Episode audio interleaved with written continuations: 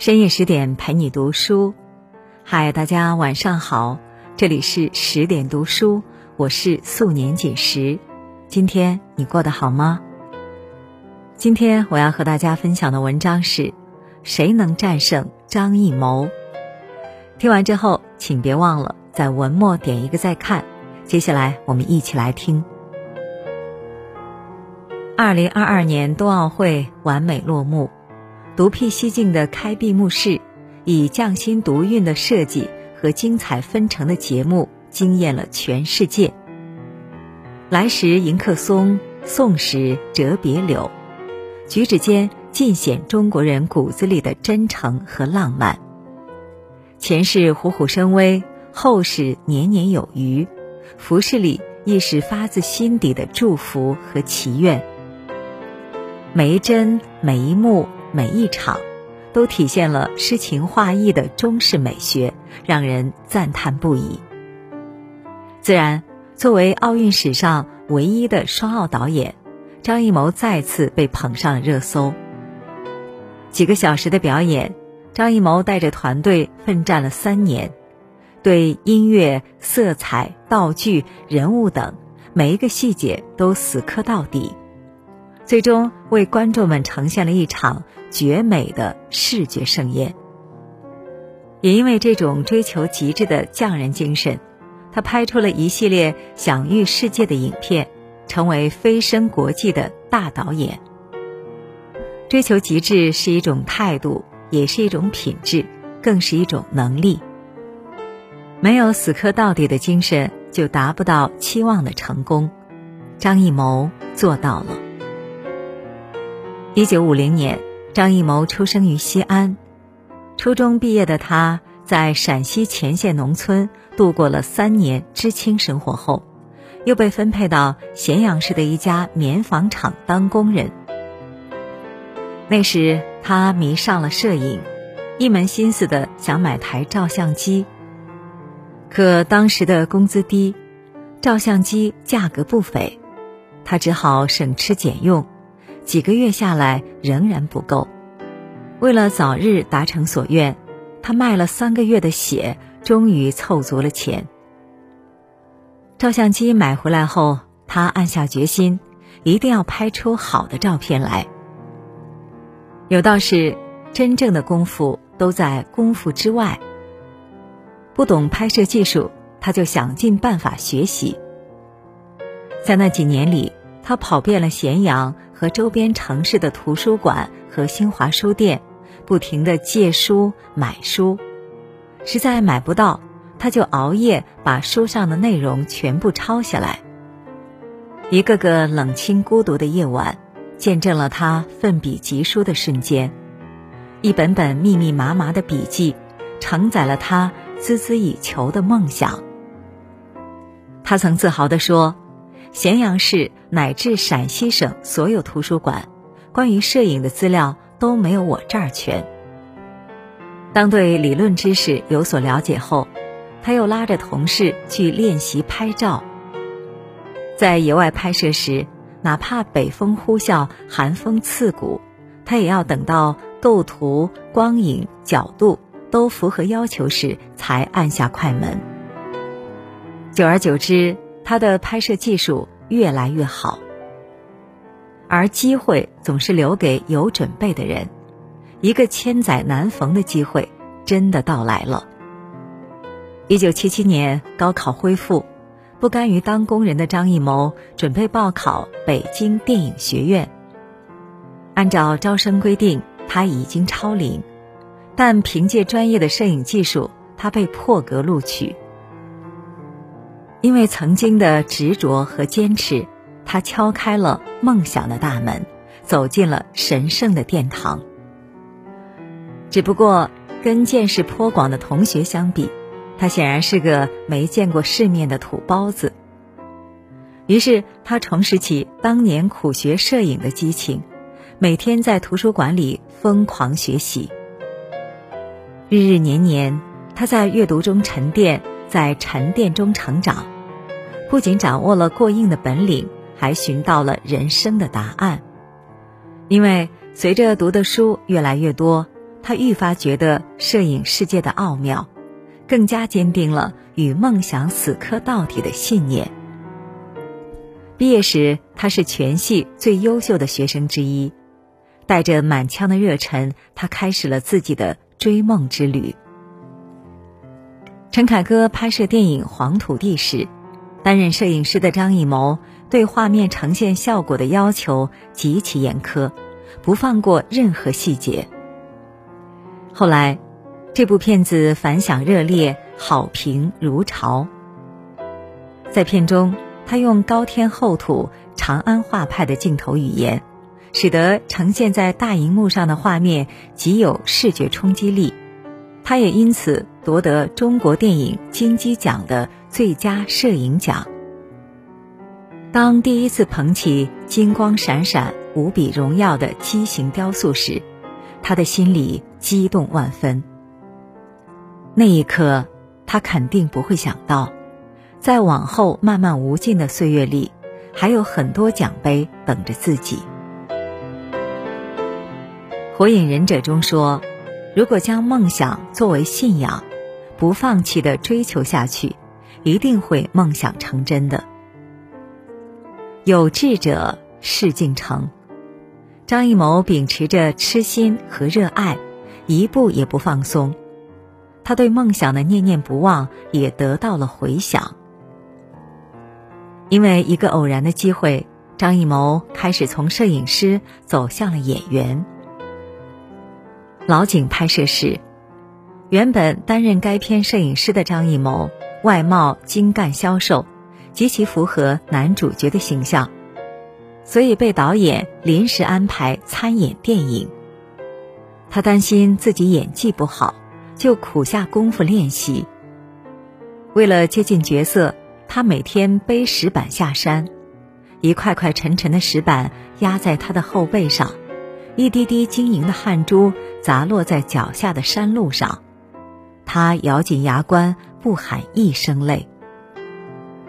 片中有个在井下奄奄一息的桥段，为了演得逼真，他整整三天没有吃饭，夜里实在饿极了，就找几片白菜充饥。在这部影片中，他质朴和真诚的形象感染了很多人，他因此又一次赢得了旁人梦寐以求的金鸡奖。长久的蛰伏后，不再安于做一名演员的他，毅然踏上了未知的电影之路。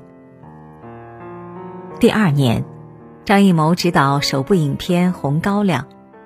无论是浓烈的色彩，还是大胆的风格，都被奉为经典。这次，他除了获得金鸡奖，还赢得了海内外很多知名大奖。正所谓，任何光鲜亮丽的成功，都需要艰辛的付出。从演员转型为导演，他的成长源自于说不尽道不完的坚持和付出。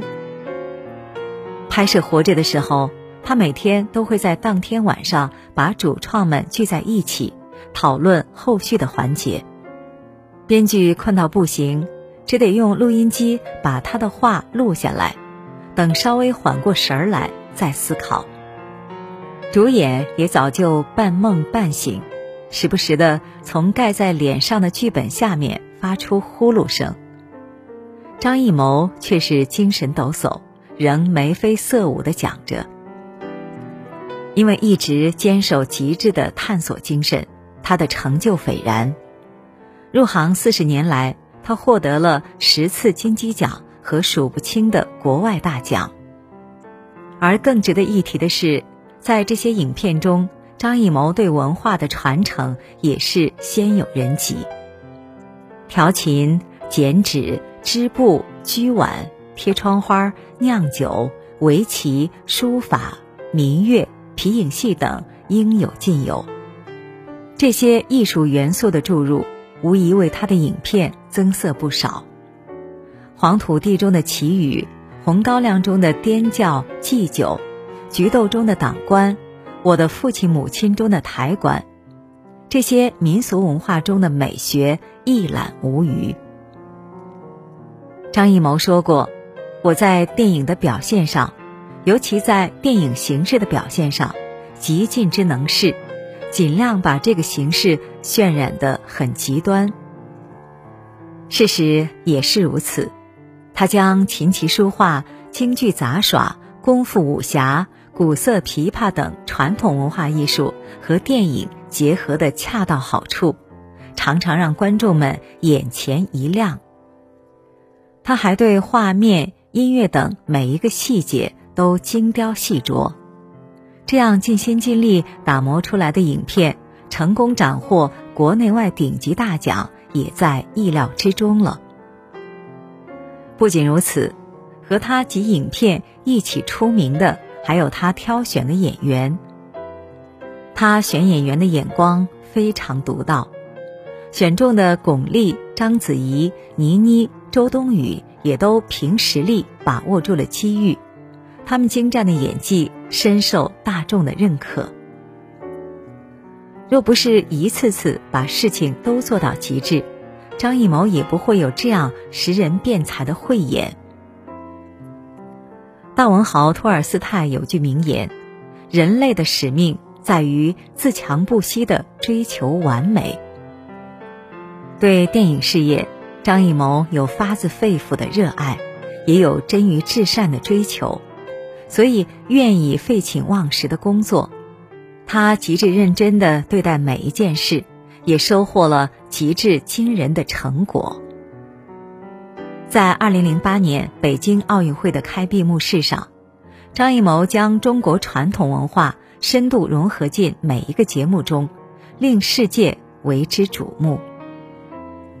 其实，在连续三年的筹备过程中，他每天只吃一顿饭，只休息三四个小时。讨论方案时，他上一秒想到的灵感，在下一秒又被自己推翻。对他来说，这一次又一次的自我否定，是最难耐的煎熬。大到鸟巢的布局，小到衣服的配饰，他一一过问。他别无他求，只是想做得更周全。对于其他人的想法，张艺谋经常持反对意见。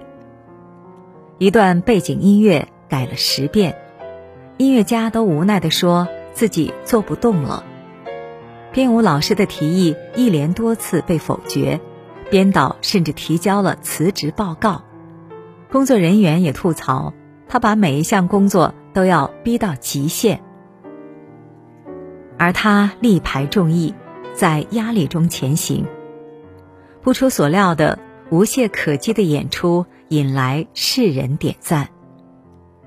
难怪有人说，能打败老谋子的只有他自己了。二零二二年奥运会开闭幕式上美不胜收的表演，再次征服了全世界。从二零零八到二零二二。他巧妙的将关注点从我变成了我们，创意堪称一绝。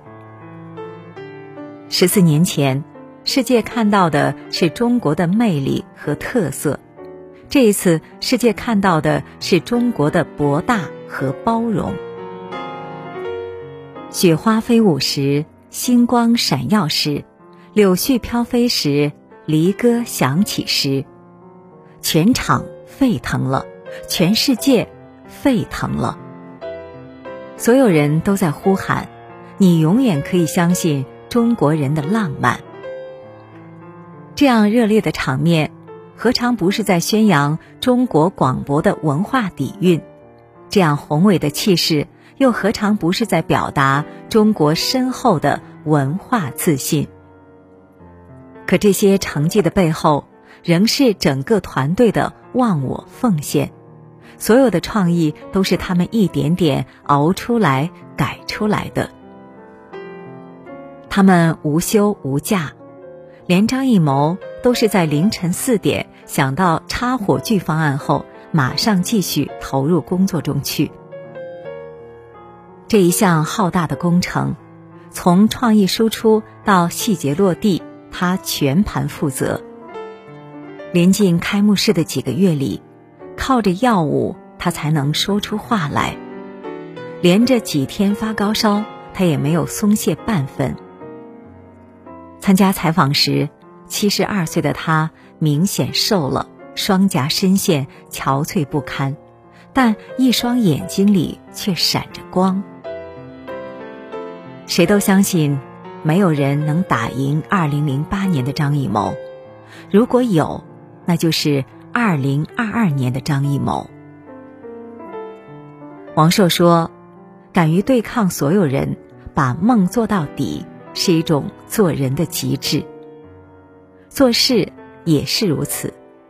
张艺谋敢于创新，把事做到极致，而上苍不会辜负每一个努力的人。他的梦想最后照进了现实。在他的作品中，我们永远可以看见惊喜。”因为他从来都是不止不休的挑战自己，直至创下一个又一个奇迹。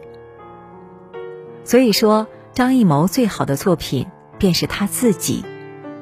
这一次，张艺谋战胜了张艺谋。有人说，你满脑子专注什么，就会得到什么；你满脑子专注什么，就会成为什么。别人不愿意死磕的，我来偷偷死磕；别人没耐心修炼的，我来精心雕琢。死磕到底，终会出类拔萃。再平凡的工作，一旦做到极致，就会光芒万丈。周润发在电影《无双》里有一句台词：“任何事做到极致，就是艺术。”这个世界上。一百万人中只有一个主角，当主角的都是能够达到极致的人。而正是因为这种执念，因为对艺术的极致追求，张艺谋从平平无奇的工人蜕变为大放异彩的导演，再摇身变成誉满全球的艺术大师。这么多年来，他为中国、为世界的观众。奉上了一部又一部，或纯真或激烈的经典影片，和一场又一场或盛大或唯美的视觉盛宴。不得不说，一点一滴的努力和追求极致的精神，成就了现在的他。如今，他又一刻不停的冲刺冬残奥会的开幕式。对于一向追求所爱的张艺谋。我们永远可以期待。好了，今天的文章我们就分享完了。更多美文，请继续关注十点读书，也欢迎把我们推荐给你的朋友和家人，让我们在阅读里遇见更好的自己。今天就是这样，我是素年锦时，祝你晚安，做个好梦。